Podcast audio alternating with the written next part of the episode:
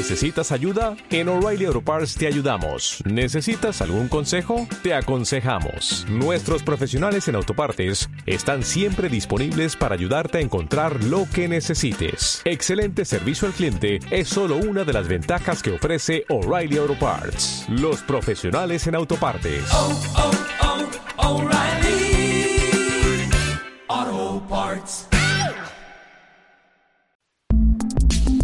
Human Centric AI Talks, un podcast de Entity Data sobre la dimensión ética de la inteligencia artificial.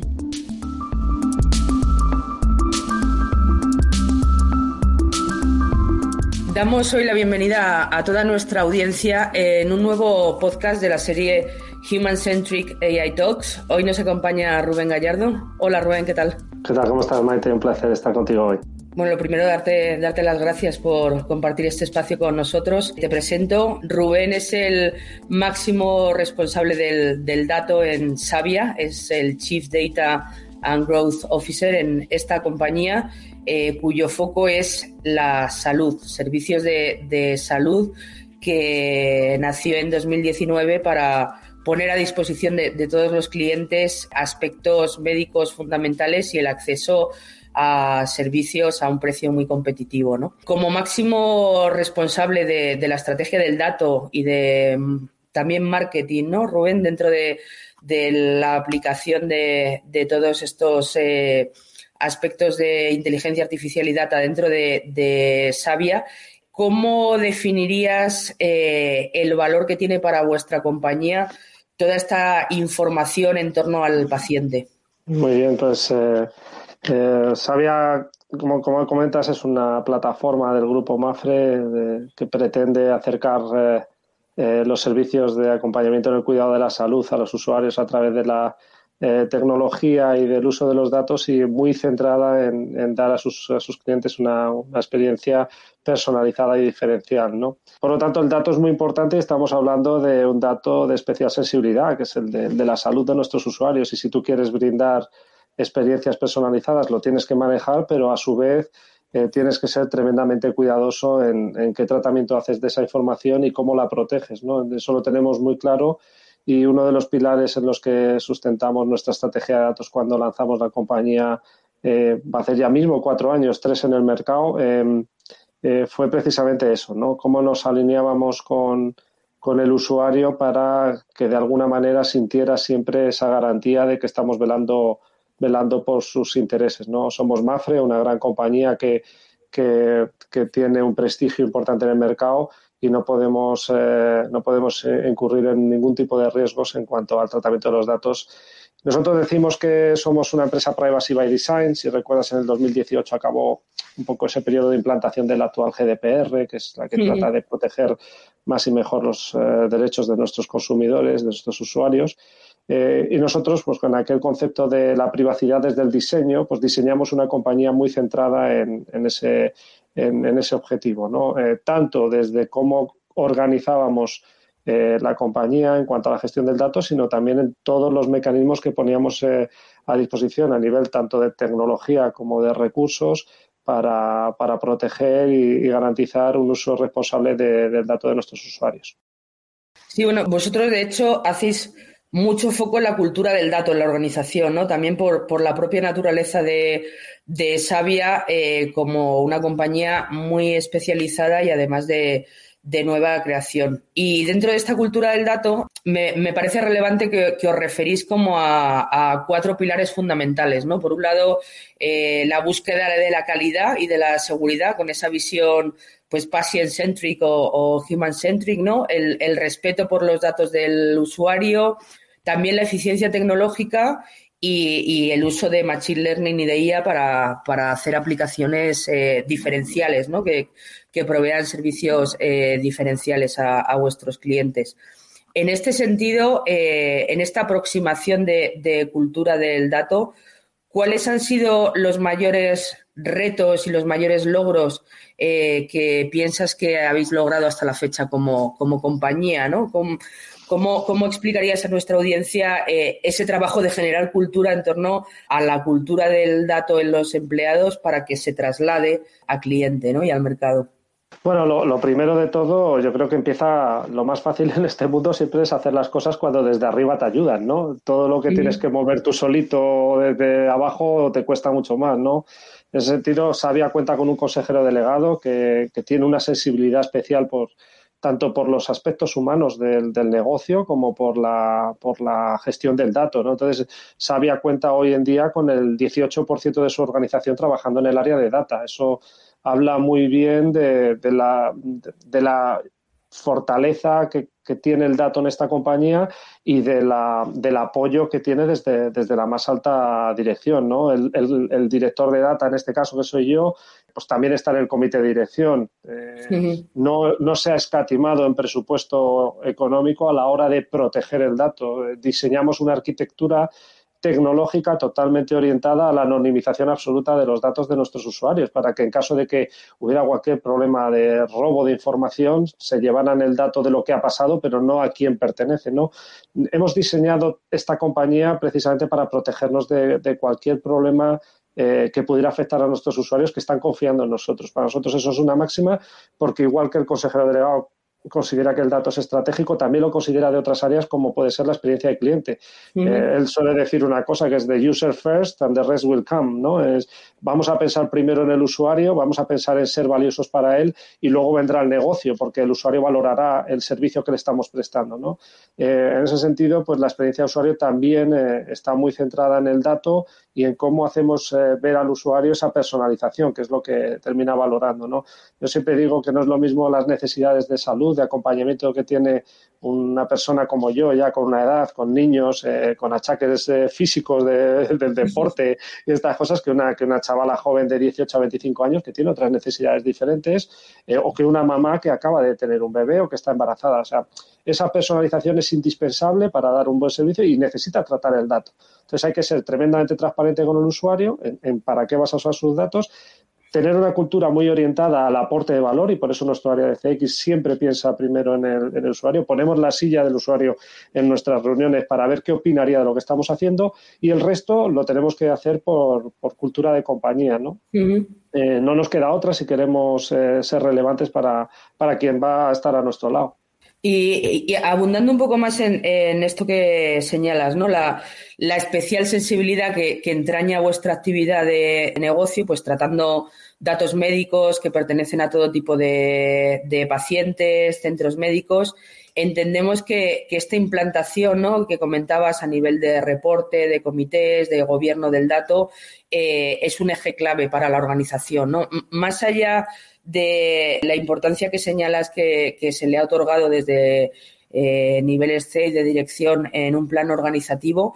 ¿Qué tipo de metodologías internas, herramientas estáis eh, utilizando para que os ayuden a controlar eh, pues estos niveles de, seguridad, de privacidad, de garantía, de human centricity, ¿no? Algunas pistas prácticas que puedan ser de ayuda para nuestra audiencia. Vale, bueno, pues mira, te comparto, nosotros somos una empresa muy jovencita, o sea, que con tres años también, eh, pero para que te hagas una idea, algunos ejemplos de cosas que hemos hecho. Nuestra metodología de desarrollo de producto, al ser una empresa eh, muy joven y muy nueva que tiene que crear tanto valor desde cero, eh, está muy centrada en las metodologías ágiles, ¿no? Tenemos un framework de desarrollo basado en el agilismo que se llama SAF, Savvy Agile Framework, que es un framework de trabajo en el que, pues, dentro de la compañía se eligen a nivel de comité de dirección cuáles son los proyectos estratégicos que tenemos que desarrollar en cada Q y luego se asigna una serie de squads donde hay siempre una persona de datos eh, desarrollando producto desde el inicio. ¿no? Eh, esa persona de datos además tiene una coordinación importante con un elemento crítico en, nuestra, en nuestro equipo de data, que es el data governance, ¿no? Eh, para que te hagas una idea, eh, dentro de ese 18% de recursos de Savia que se dedican al dato, uno en concreto está dedicado a eh, data governance y uso responsable del dato. eso también indica la apuesta que dentro del equipo hay por, garantizar que determinados procesos, controles y herramientas de, de gestión estén implantadas. ¿no? Entonces, dentro de, yo creo que lo más importante que hemos hecho ha sido meter dentro de la metodología de desarrollo de producto a alguien de data velando por eso desde el inicio. Ayuda mucho en la gestión y definición de lo que se va a medir y para qué se va a medir, por lo tanto, en la definición de qué eventos y qué cosas se tienen que recoger y a la vez en eh, identificar qué riesgos puede haber en ese tratamiento de datos. Dentro de nuestra metodología tenemos una ficha que debe ser rellenada por el responsable de data y por nuestro responsable de marco regulatorio, que también lo tenemos metido dentro de esos squads, para eh, hacer una primera evaluación del riesgo hipotético que puede haber en cuanto al tratamiento de información en cada proyecto antes de empezarlo.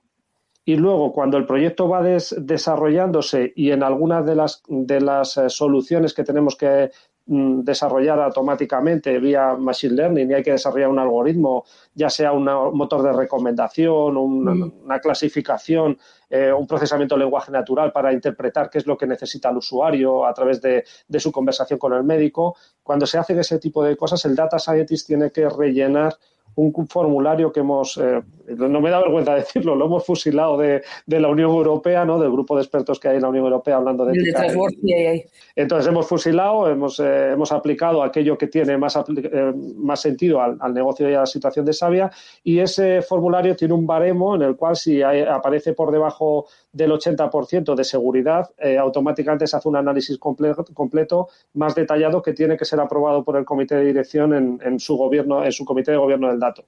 Em, quiero decir con eso que tanto a nivel de proceso de gestión de la compañía se mete el data desde el inicio del proyecto de, definición de producto, como luego dentro de esos procesos hay herramientas de control que garantizan que la aplicación al dato por lo menos tiene unos controles sobre eh, si se está haciendo un uso responsable y centrado en el usuario. Esos son dos, dos, ejemplos. Desde el punto de vista tecnológico te puedo poner otros dos. ¿no? Es eh, cómo eh, nuestra arquitectura, que es totalmente cloud, está desarrollada sobre AWS, sobre Amazon. Eh, nuestra arquitectura Core como plataforma, ¿no? Todos nuestros sistemas de soporte al negocio, nuestro CRM está en Salesforce. Em, que es número uno en el mundo. El único dato de carácter personal que sabe almacena lo almacena en su CRM, en Salesforce. Es decir, si nos roban algún día el dato de nuestros clientes, se lo van a robar a cualquier compañía del mundo líder. Eh, y luego, a partir de ahí, todo lo que pasa con nuestros usuarios está eh, trabajándose con un ID anónimo para evitar que cualquier otra herramienta de negocio, cualquier cosa que se suba a la nube, esté manejando un dato de carácter personal. Trabajamos con una cosa que se llama un ID anónimo, un Mafre ID, y ese lo estamos eh, transmitiendo a lo largo de todas las conexiones de nuestra plataforma para que no se esté transitando ningún dato de carácter personal por ahí. ¿no?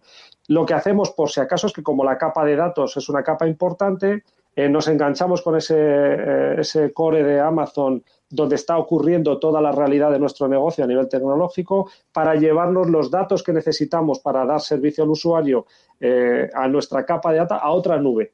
¿vale? Llevamos a la nube de Google y ahí con un dato ya sí que totalmente anonimizado, porque ya ni siquiera el CRM está en esa arquitectura, eh, nosotros trabajamos el dato de forma séptica, sin saber quién hay detrás de todo lo que está pasando. Ahí es donde se utiliza el Machine Learning, donde se ponen los mecanismos de reporting agregado para saber cómo va nuestro, nuestro negocio y es donde se desencadena esa capa de inteligencia artificial que permite devolver al usuario luego, a través de esos IDs, eh, la personalización que necesita, garantizando que, oye, si se ataca la nube de Google se van a llevar nada más que datos de negocio, pero no datos de, clientes, que es lo que no más nos preocupa, y eh, garantizando además que dentro de esa nube de Google eh, tenemos el respeto máximo por el uso de, ese, de, ese, dato, ¿no? porque estamos más tranquilos al no haber ningún dato de carácter personal. Fíjate si es así que nada más montar este modelo se nos, se nos, se nos escapó una cosa, ¿no? Eh, no me da vergüenza decirlo. Decimos, jo, hemos hecho un esfuerzo por no llevarnos a la nube de Google ningún dato de carácter personal, no hay nada, ningún nombre, ningún apellido, ningún email, ningún teléfono, ninguna dirección, ningún DNI pero de repente el usuario nos damos cuenta de que podía hablar con su médico. Y dentro de esa conversación con el médico le podría decir, oiga, pues mándeme usted a mi correo electrónico estos consejos que, me está dando usted sobre mi dieta o sobre cómo entrenar mi cuerpo físicamente o sobre mi psicología. Y, nos dimos cuenta que algunos eh, eh, usuarios pues sentían esa confianza con el médico para intercambiar datos de carácter personal con él que luego estaban en un campo de texto libre, ¿no? Que no, bueno, pues eh, utilizamos una solución de inteligencia artificial apificada de Google que se llama DLP, Data Loss Prevention, que lo que nos permite es que cuando el dato va a viajar a la nube de Google, antes de persistirlo, para que nosotros lo podamos utilizar, eh, atacamos a ese API diciéndole este es el texto que nos vamos a volcar, dime si aquí hay algún dato de carácter personal que se haya colado.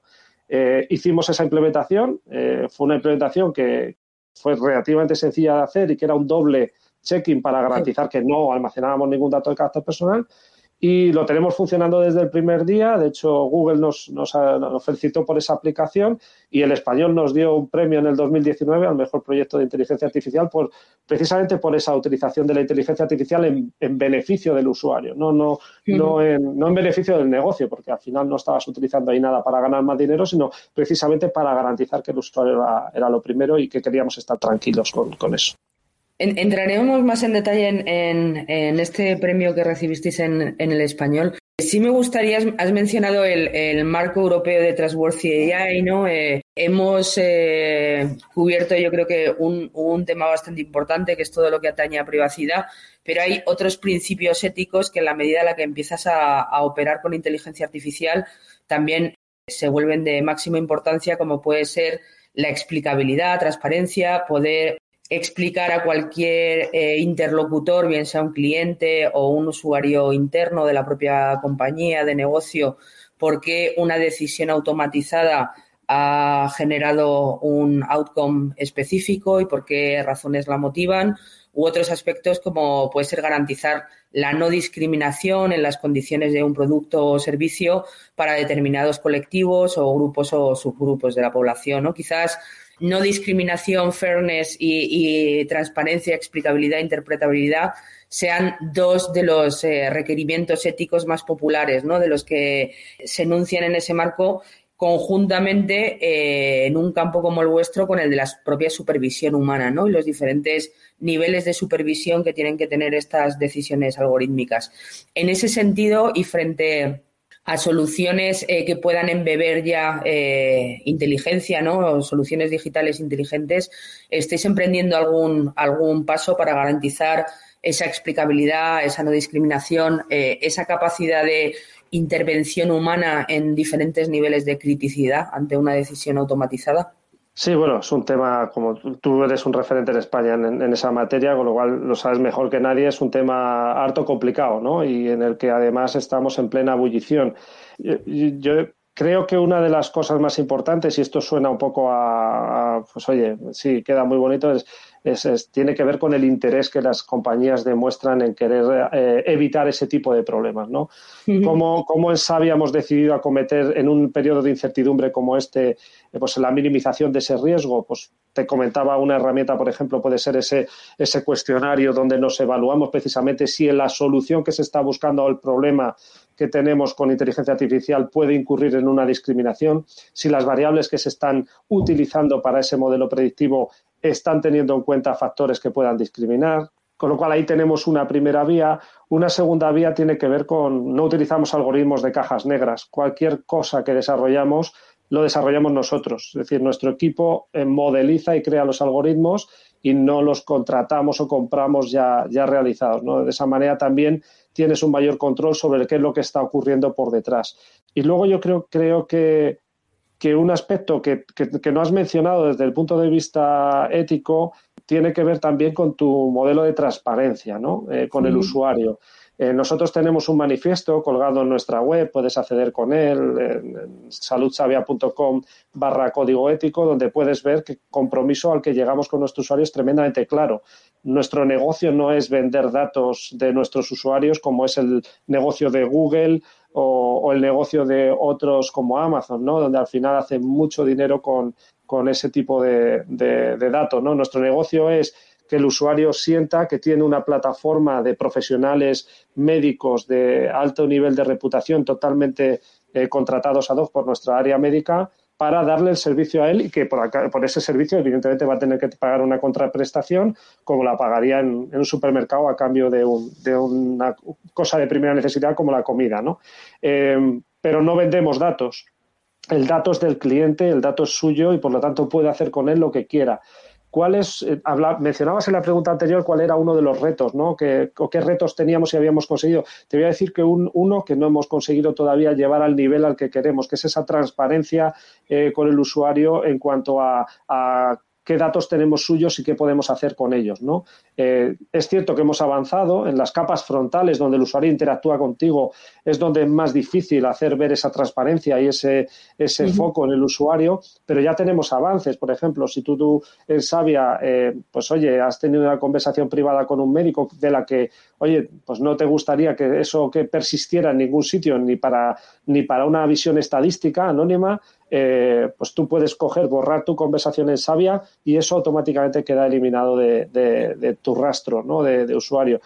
¿Qué nos gustaría avanzar? Nos gustaría seguir avanzando en, oiga, aquí tiene usted su área privada, además de lo básico, que es lo que tenemos en Sabia, aunque no tan básico porque hay muchas empresas que no lo tienen, pero para mí una empresa digital ya nace con el basic de, oiga, dígame qué permisos tiene usted para, para utilizar mis datos. Pues mira, tiene usted permiso para comunicarme eh, por email o puede mandarme ofertas comerciales de Mafre o ese tipo de cosas que son básicas las tienes. Pero yo aspiro a que, eh, o Xavi aspira a que en algún momento del año que viene aparezcan en esa zona eh, oiga, ¿qué datos tengo? Usted está clasificado según nuestro algoritmo en un usuario runner. ¿Quiere usted que le hagamos cosas de running o estamos equivocados?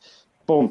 Eh, ese tipo de ese tipo de, interacción con el usuario y de esa transparencia es la que ayuda a que verdaderamente luego la compañía entienda que, el uso que haces de los datos tiene que ser responsable y ya cuando te metes en temas más complejos como la inteligencia artificial tienes que empezar a meter controles y a tener eh, ese tipo de herramientas para minimizar. El riesgo cero no existe. O sea, no, no, no vamos a conseguir erradicar eh, ese tipo de problemas en los próximos años, pero sí eh, debemos de tener el deber con nuestros usuarios de minimizar los riesgos de que podamos hacer algo contraproducente para sus intereses. Sí, de hecho, bueno, aludías al, doble barrido, ¿no? Como un eh, aspecto de respeto hacia, hacia el cliente o el decomisionamiento de determinada información que, eh, ya no sea de utilidad para el propósito por el que el cliente cedió esos datos, ¿no? que son otros de los, de los principios que se eh, enuncian eh, en Privacy by Design que vosotros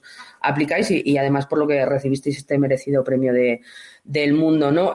sí, para finalizar, me gustaría extender brevemente contigo la otra cara a la que aludías, ¿no? esa generación de valor en la que no solamente estamos tratando de prevenir riesgos, sino también ofrecerle al cliente eh, que la inteligencia que estamos aplicando para perfilarle, por ejemplo, al Second Runner o tener otro eh, perfil catalogado, pueda ser de valor en la generación de eh, discurso que tengamos con él, ¿no? El tipo de interlocución y de, y de servicio. En ese sentido, ¿creéis que la inteligencia artificial todavía no está llevada a, su máximo, más allá de que vosotros sois eh, nativos digitales. Eh, ¿Creéis que hay un, recorrido en una compañía como la vuestra?